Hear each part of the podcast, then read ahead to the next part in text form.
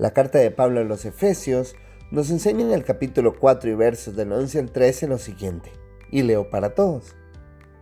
Él mismo constituyó a unos apóstoles, a otros profetas, a otros evangelistas y a otros pastores y maestros, a fin de capacitar al pueblo de Dios para la obra de servicio, para edificar el cuerpo de Cristo.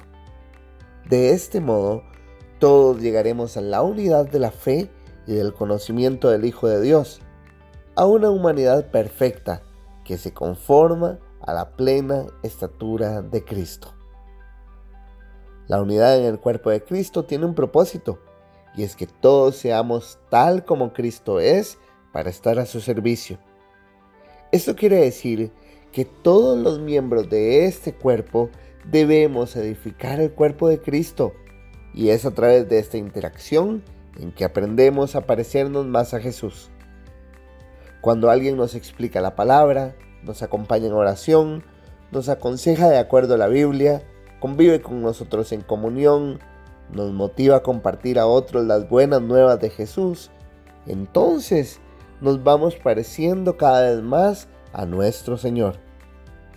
Lejos de la interacción de la iglesia, muy difícilmente podremos vivir una vida que cumpla con el propósito de llegar a la unidad de la fe y del conocimiento de Jesús.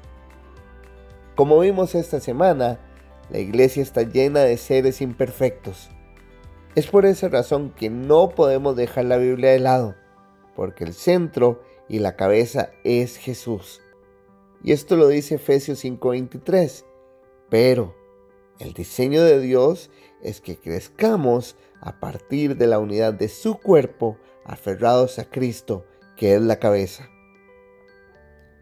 Quiero cerrar esta semana diciendo que es importante que estemos en una comunidad de fe, reconociendo que todos somos imperfectos, desde los pastores hasta las ovejas.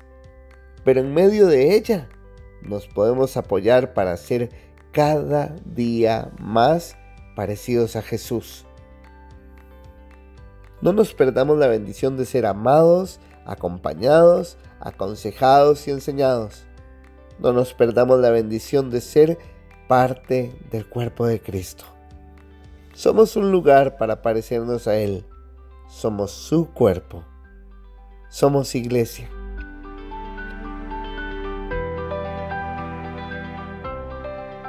Este devocional fue hecho por Diego Solís, quien es parte de la iglesia Casa de Alabanza, de los pastores Luciano Romero y Ana Luz Rodríguez.